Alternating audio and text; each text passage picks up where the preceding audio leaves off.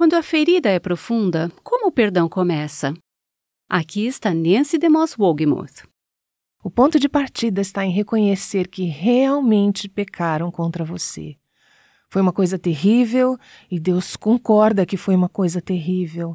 Ainda assim, Deus tem misericórdia e graça para comigo, para que eu possa lidar com essa situação e ainda ser capaz de estender a graça e a misericórdia dele na vida do outro. Este é o Aviva Nossos Corações, com Nancy DeMoss Wogemuth, na voz de Renata Santos. Como você pode perdoar quando parece impossível liberar perdão? Nancy DeMoss Wogemuth escreveu sobre este tema em seu livro que é muito útil, Escolhendo o Perdão. Quando o livro foi lançado, Lisa Berry fez uma entrevista com Nancy para falar sobre este material tão rico no tópico do perdão. Vamos então ouvir essa conversa sobre perdão. Essa é mais uma parte da série sobre o avivamento pessoal chamada Buscando a Deus. Nancy, estamos falando sobre o livro Escolhendo o Perdão. E a propósito, muito obrigada por escrever um livro tão cheio de conhecimento. Foi prazeroso lê-lo. Enquanto eu lia, ficava pensando sobre suas viagens, sobre todas as pessoas que você já visitou, sobre os lugares em que você já esteve e como você deve ter meditado nesse assunto e visto a necessidade de um aprofundamento nesse tópico. Você pode nos dar uma ideia sobre o que você tem visto e o que você tem ouvido e que a fez pensar que há um grande problema que precisa ser discutido de forma mais minuciosa, que vai além da maneira de como ele tem sido discutido até este momento? Sim, Lisa, eu acho que seja o resultado de anos fazendo conferências para mulheres, conversando com as mulheres após as conferências, entre as sessões, olhando nos olhos delas, ouvindo suas histórias, as histórias sobre as dores, as feridas, sobre relacionamentos rompidos e fragmentados. Foi uma mulher que subiu ao palco durante um momento de testemunhos em uma de nossas conferências e ficou perto de mim quando ia falar no microfone e compartilhou com todas as mulheres a história de como a sua filha, uma jovem adulta, que há 14 anos havia sido seguida e depois brutalmente violentada sexualmente, então assassinada. Ela virou para mim na frente de todas aquelas mulheres e disse: você tem nos dito que devemos perdoar, mas por 14 anos eu tenho odiado o homem que fez isso com a minha filha. Você está dizendo perdoe, mas como eu posso perdoar? Como eu posso perdoar? Eu já ouvi essa mesma pergunta de inúmeras formas, com muitos detalhes e histórias diferentes. Como cristãs, nós falamos sobre as boas novas, sobre o Evangelho de Jesus Cristo que perdoa os pecados.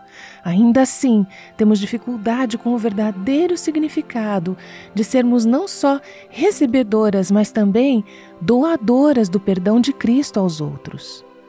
Eu pensei que seria bom refletir sobre isso, não só para mim, mas também pelas mulheres às quais eu sirvo. Como nós pregamos o perdão que recebemos de Deus e estendemos aos outros de modo que seja reconciliador, restaurador e curador? Deus é o restaurador de relacionamentos rompidos e o perdão é a chave para que sejamos capazes de viver tal experiência. Antes de irmos mais a fundo sobre o livro, vamos voltar só um pouquinho e pensar em como podemos fazer uma comparação entre a forma que o mundo descreve o perdão e a forma como Deus descreve o perdão. Existe uma falta de conexão entre a forma que nós entendemos o perdão e a forma como o mundo define e usa essa palavra? Sim, eu acho na verdade, que o mundo tem um conceito muito pequeno sobre o que realmente seja o perdão. Deixe-me voltar um pouco mais e te dizer: por mais que isso não soe muito profundo, mas temos que lembrar que todas nós seremos feridas, todas seremos machucadas. Nós pisamos na bola também. Nós ferimos os outros, às vezes intencionalmente, às vezes sem querer mas todas nós ferimos e somos feridas. Nesse caso, não é uma questão de se, mas quando.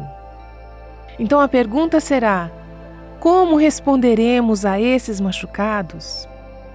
A forma mais natural de responder e a melhor forma que o mundo conhece para responder a esse tipo de coisa será: deixa para lá, siga em frente.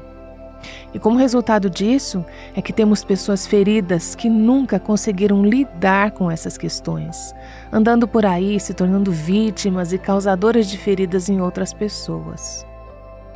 Ou o mundo diz que você deve ser uma cobradora de débitos. O que eu quero dizer com isso é assim: essa pessoa me feriu, ela vai ter que me pagar, eu vou fazê-la pagar por isso. Eu posso fazer isso de maneira evidente, posso causar um desconforto na sua vida, ao usar as minhas palavras, meu espírito, o meu comportamento para infligir dor, ou posso fazer isso de uma forma mais respeitosa e mais sofisticada, que está sutilmente em meu coração e refletirá em como eu falo sobre aquela pessoa aos outros, sempre mantendo essa pessoa refém no meu coração.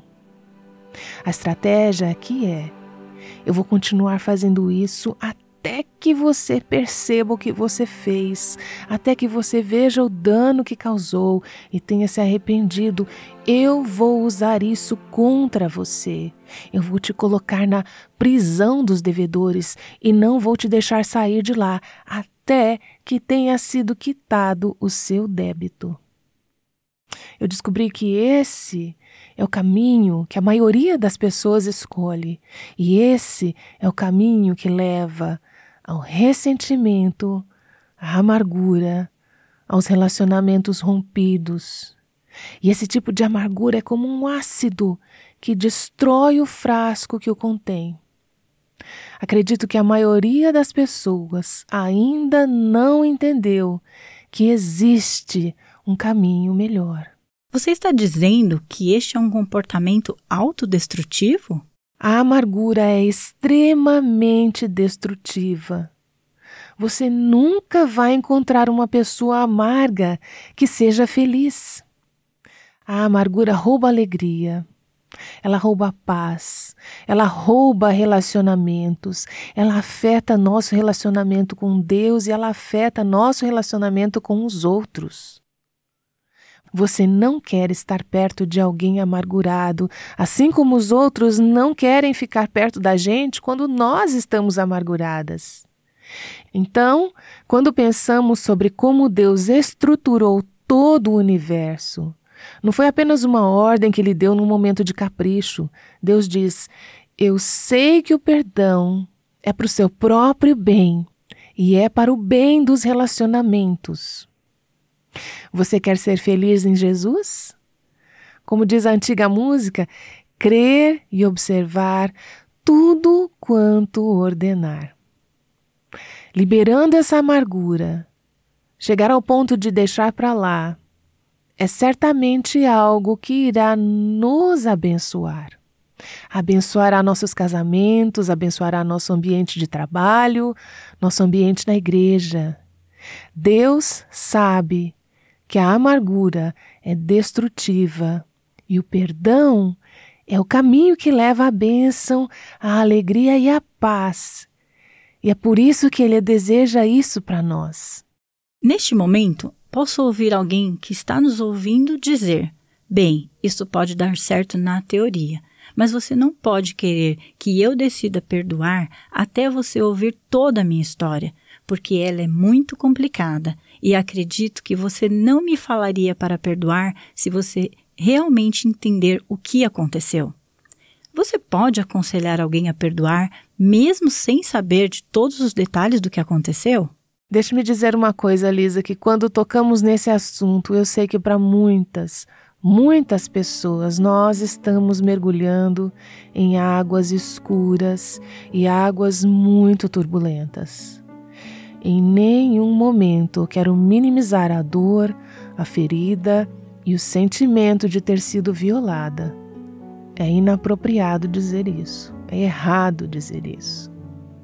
O pecado é, sim, destrutivo, é prejudicial e é mortal. Pecam contra nós e também pecamos contra os outros, e isso gera problemas muito complexos. Eu já ouvi inúmeros deles.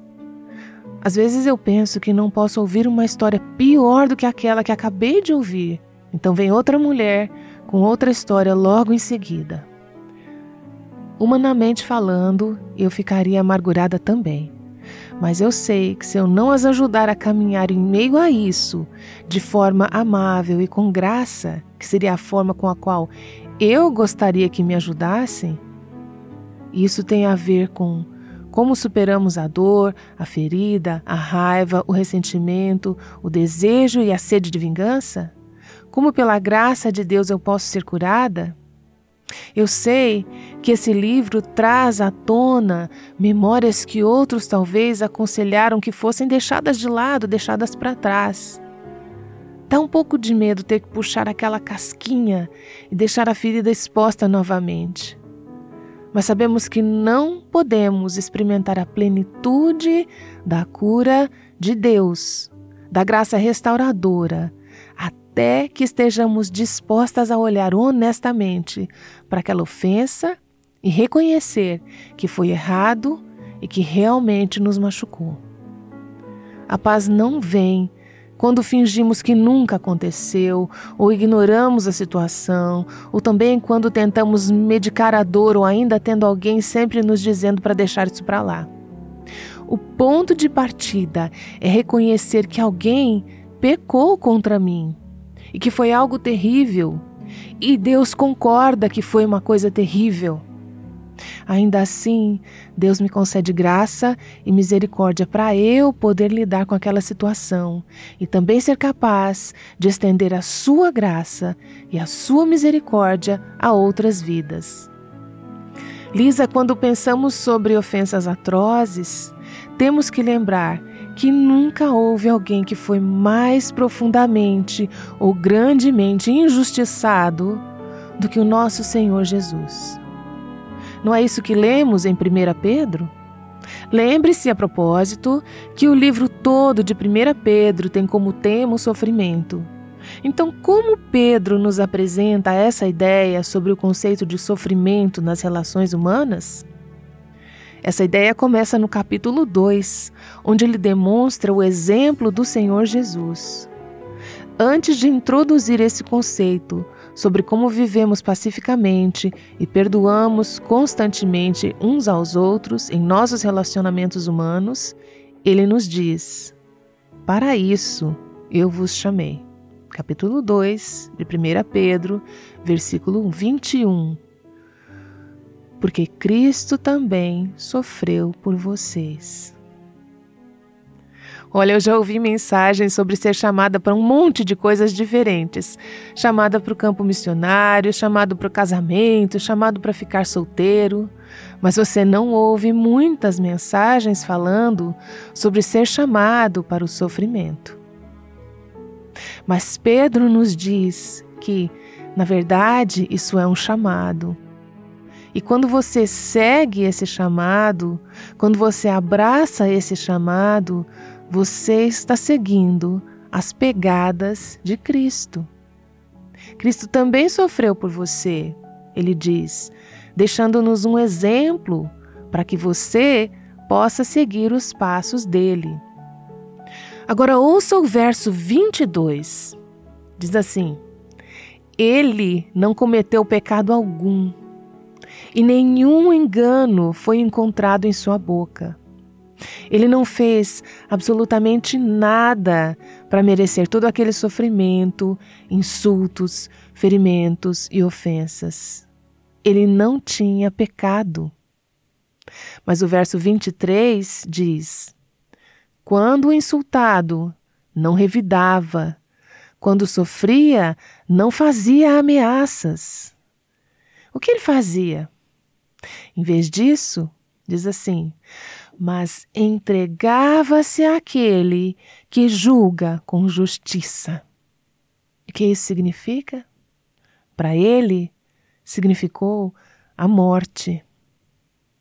No verso 24 diz: Ele mesmo levou em seu corpo os nossos pecados sobre o madeiro, a fim de que morrêssemos para os pecados e vivêssemos para a justiça. E essa é a frase que eu amo. Por suas feridas vocês foram curados. Preste atenção: nenhuma de nós poderia ser chamada de cristã, nenhuma de nós poderia ser filha de Deus se não fosse o fato de que Jesus morreu em nosso lugar. Por sua disposição em receber aquelas feridas que pecadores, incluindo nós, infligiram sobre ele, tivemos o direito à cura e ao perdão que foi liberado a partir da dívida com Deus. Eu acredito que há um princípio poderoso nisso, Lisa.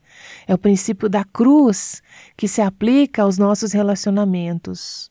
Acredito que há relacionamentos em que Deus nos coloca e há outros nos quais nos encontramos durante o curso da vida onde estamos sendo machucadas. Em alguns casos, eu acredito que o ferimento seja para o bem do ofensor para que ele, no final das contas, seja curado, para que ele seja liberto do seu pecado. Quando revidamos, quando devolvemos a dor e a ofensa e as feridas que nos foram feitas, perdemos a oportunidade de fazer com que o ofensor seja trazido a um lugar de quebrantamento, arrependimento, rendição e cura de sua própria vida. Então, pela minha disposição em abraçar as feridas, de me comprometer com Deus e de estender o perdão, seria onde o mundo inteiro entenderia que, se ao invés de me vingar, eu me tornar um canal das bênçãos de Deus na vida daquela pessoa, eu também serei livre da minha própria prisão, mesmo que a outra pessoa nunca mude. Uh, vamos continuar com aquele exemplo que você mencionou sobre a prisão, porque eu imagino que existe alguém que está nos ouvindo e que está atrás daquelas barras de ferro, segurando-as com as duas mãos e com lágrimas correndo por seu rosto. Punhos cerrados. Punhos cerrados. Fortemente apertados. Sim, ela quer sair, mas também de modo bem estranho, ela se sente segura lá dentro.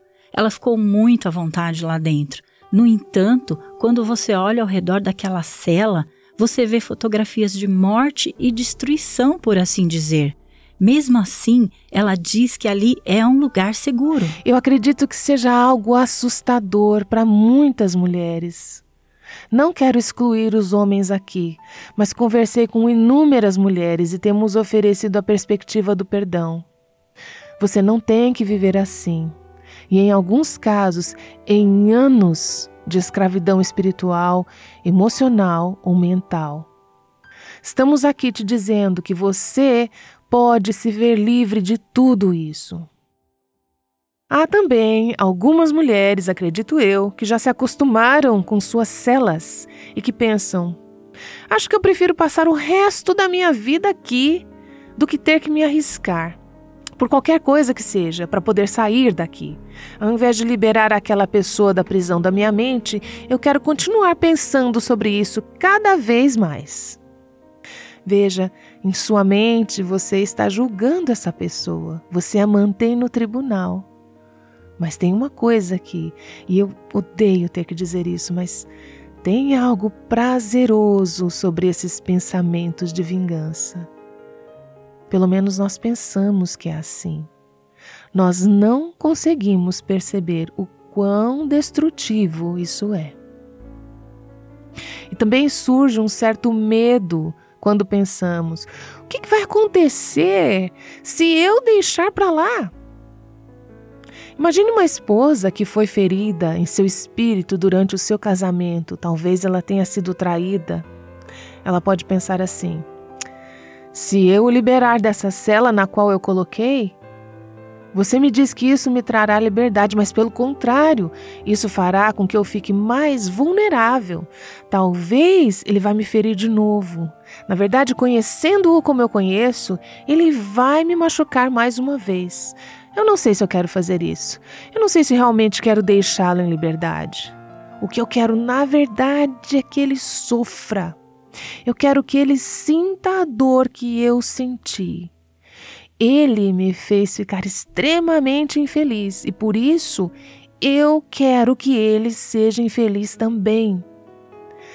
Caso eu decida perdoar, vou simplesmente deixá-lo sair de cara limpa. Já ouvi várias mulheres falando isso para mim. Eu não quero deixar isso para lá, no que diz respeito ao meu marido, porque ele não vai perceber que precisa mudar, ele não vai querer parar. Nós temos esses pensamentos e, na verdade, o que estamos fazendo é colocando-nos no lugar de Deus. Eu quero ser Deus nessa situação. Eu quero estar no controle.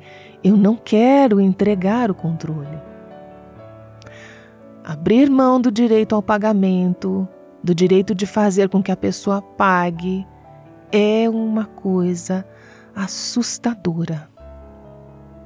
Essa é a razão pela qual o caminho do perdão demanda fé, pois requer que eu confie no que Jesus fez. O livro de 1 Pedro 2 diz que Jesus se comprometeu, ele continuou confiando no único que julga justamente. Se nós não soubéssemos que temos um Pai Celeste, que é um Pai amoroso, sábio e justo, o qual no fim transformará toda a injustiça em justiça, perdoar seria como pular de um penhasco. Isso seria inimaginável.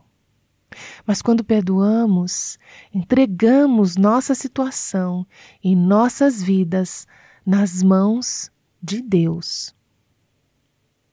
Refletindo sobre a maravilhosa história demonstrada no Velho Testamento sobre a graça e o perdão, a última parte do livro de Gênesis, a história completa de José, o qual foi injustiçado de tantas formas. Seus irmãos o injustiçaram de tantas formas e durante muitos anos. Depois, novamente no Egito, já nas mãos de Potifar, nas mãos da esposa de Potifar, e por fim sendo preso por um crime que ele não cometeu. Depois, o homem que podia ajudá-lo a sair da prisão falha em manter sua promessa e fez com que José passasse mais anos ainda na prisão. José sofreu durante muitos anos. Até que finalmente chega o tempo em sua vida em que todas as coisas ruins ficaram para trás e agora ele se encontra em uma posição na qual ele pode vingar-se de tudo e de todos que pecaram contra ele. Quando seus irmãos souberam que José era um dos homens mais poderosos do Egito, vão até ele trêmulos, agitados e com medo. O que ele vai fazer com eles? Eles estão aterrorizados, mas José diz: Estaria eu no lugar de Deus? Isso está em Gênesis 50, versículo 19. Este é o trabalho de Deus. É isso que o apóstolo Paulo diz em Romanos, capítulo 12, no verso 19. A vingança pertence ao Senhor. Ele irá retribuir. Por isso, não faça justiça com as próprias mãos. Podemos então pensar: bem, Deus, pegue ele Vou orar para que o Senhor faça justiça. Não é isso que deve estar nos nossos corações. Mas a nossa oração deve ser: Senhor, perdoe essa pessoa, restaure essa pessoa. Você tem que ter fé, e isso diz respeito a estar disposta a abrir mão do controle e dizer: Eu não sou Deus. Eu não estou no lugar de Deus. Esse não é o meu trabalho. Eu não consigo ser um bom Deus. Eu não posso controlar o universo, porque essa não é a minha função. Eu não tenho as habilidades necessárias para isso. Quando insisto em agir como Deus, eu estou, na verdade, me distanciando dele. Então, aquela mulher, utilizando o mesmo exemplo que você citou antes, segurando nas barras da cela, que diz: Eu quero sair daqui, mas não tenho certeza se eu quero sair daqui. Eu quero ficar agarradas a elas, mas também quero soltá-las. Ah, nós já estivemos nessa situação. Em algum momento de nossas vidas, todas nós já estivemos nessa posição, sabendo que deveríamos soltar, mas querendo continuar agarradas à dor. Eu vou te dizer, Lisa, e eu vou abrir um parêntese aqui. Assim que eu terminei de escrever esse livro, entreguei o original para a editora e durante duas ou três semanas seguintes, após ter convivido com esse tema por meses, acredito que pouco mais de um ano, aconteceu de eu ser, eu não gosto de usar a palavra vítima, mas recebedora de inúmeras ofensas. Posso te afirmar que nenhuma dessas ofensas pode ser comparada ao que muitas de nossas ouvintes estão passando nesse momento, mas foram também coisas que me machucaram.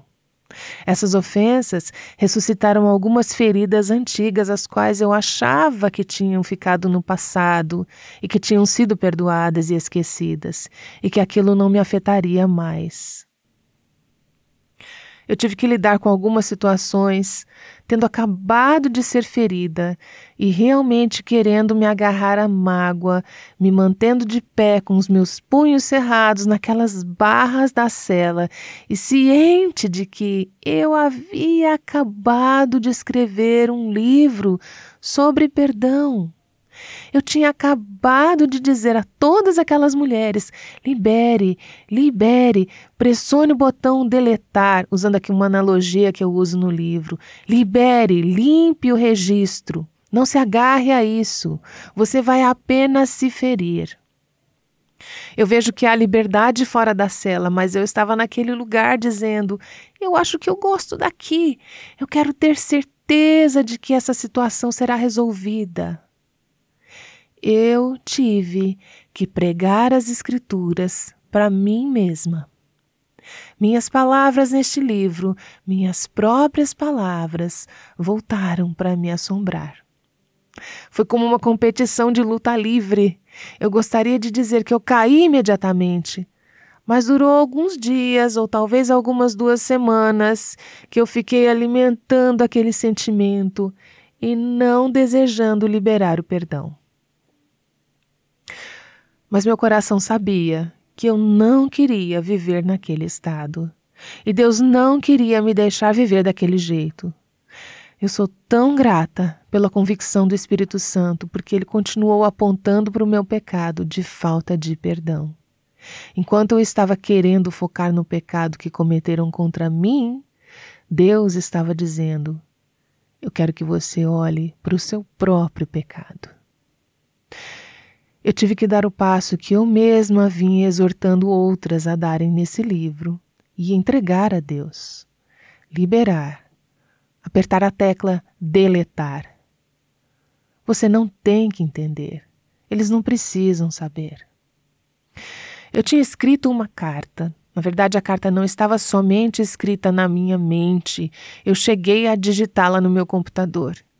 E eu a compartilhei com algumas pessoas próximas que faziam parte da minha vida, com as quais eu sei que posso contar, e perguntei o que elas achavam sobre o envio daquela carta. Elas responderam com muita sabedoria. Você tem que liberar o perdão. Você tem que deixar para lá. E eu pensava, mas eles têm que saber que me ofenderam. Libere, deixa para lá. Em alguns casos, Eu acredito que devemos fazer algo para que os outros fiquem cientes do que aconteceu. Mas não enquanto estivermos nos sentindo no direito de puni-las. Ou se ainda estivermos nos sentindo amarguradas, ou ainda com o coração cheio da falta de perdão. Com o coração assim, nunca seremos um instrumento na restauração de suas vidas. Nancy DeMoss Wogemuth, juntamente com sua amiga Lisa Berry, nos deu uma visão prática sobre o perdão quando não sentimos vontade de fazê-lo. Este é um problema comum para muitas pessoas. Para ajudá-la a desenvolver uma visão bíblica sobre como deve ser liberar seu ofensor, adquira um exemplar do livro da Nancy, Escolhendo o Perdão, no nosso site www.avivanossoscorações.com. Você precisa ser curada de alguma dor emocional antes de perdoar? Nancy falará sobre isso no próximo episódio. Aguardamos você no Aviva Nossos Corações. Aviva Nossos Corações com Nancy DeMoss Wogemuth faz parte do Ministério Life Action.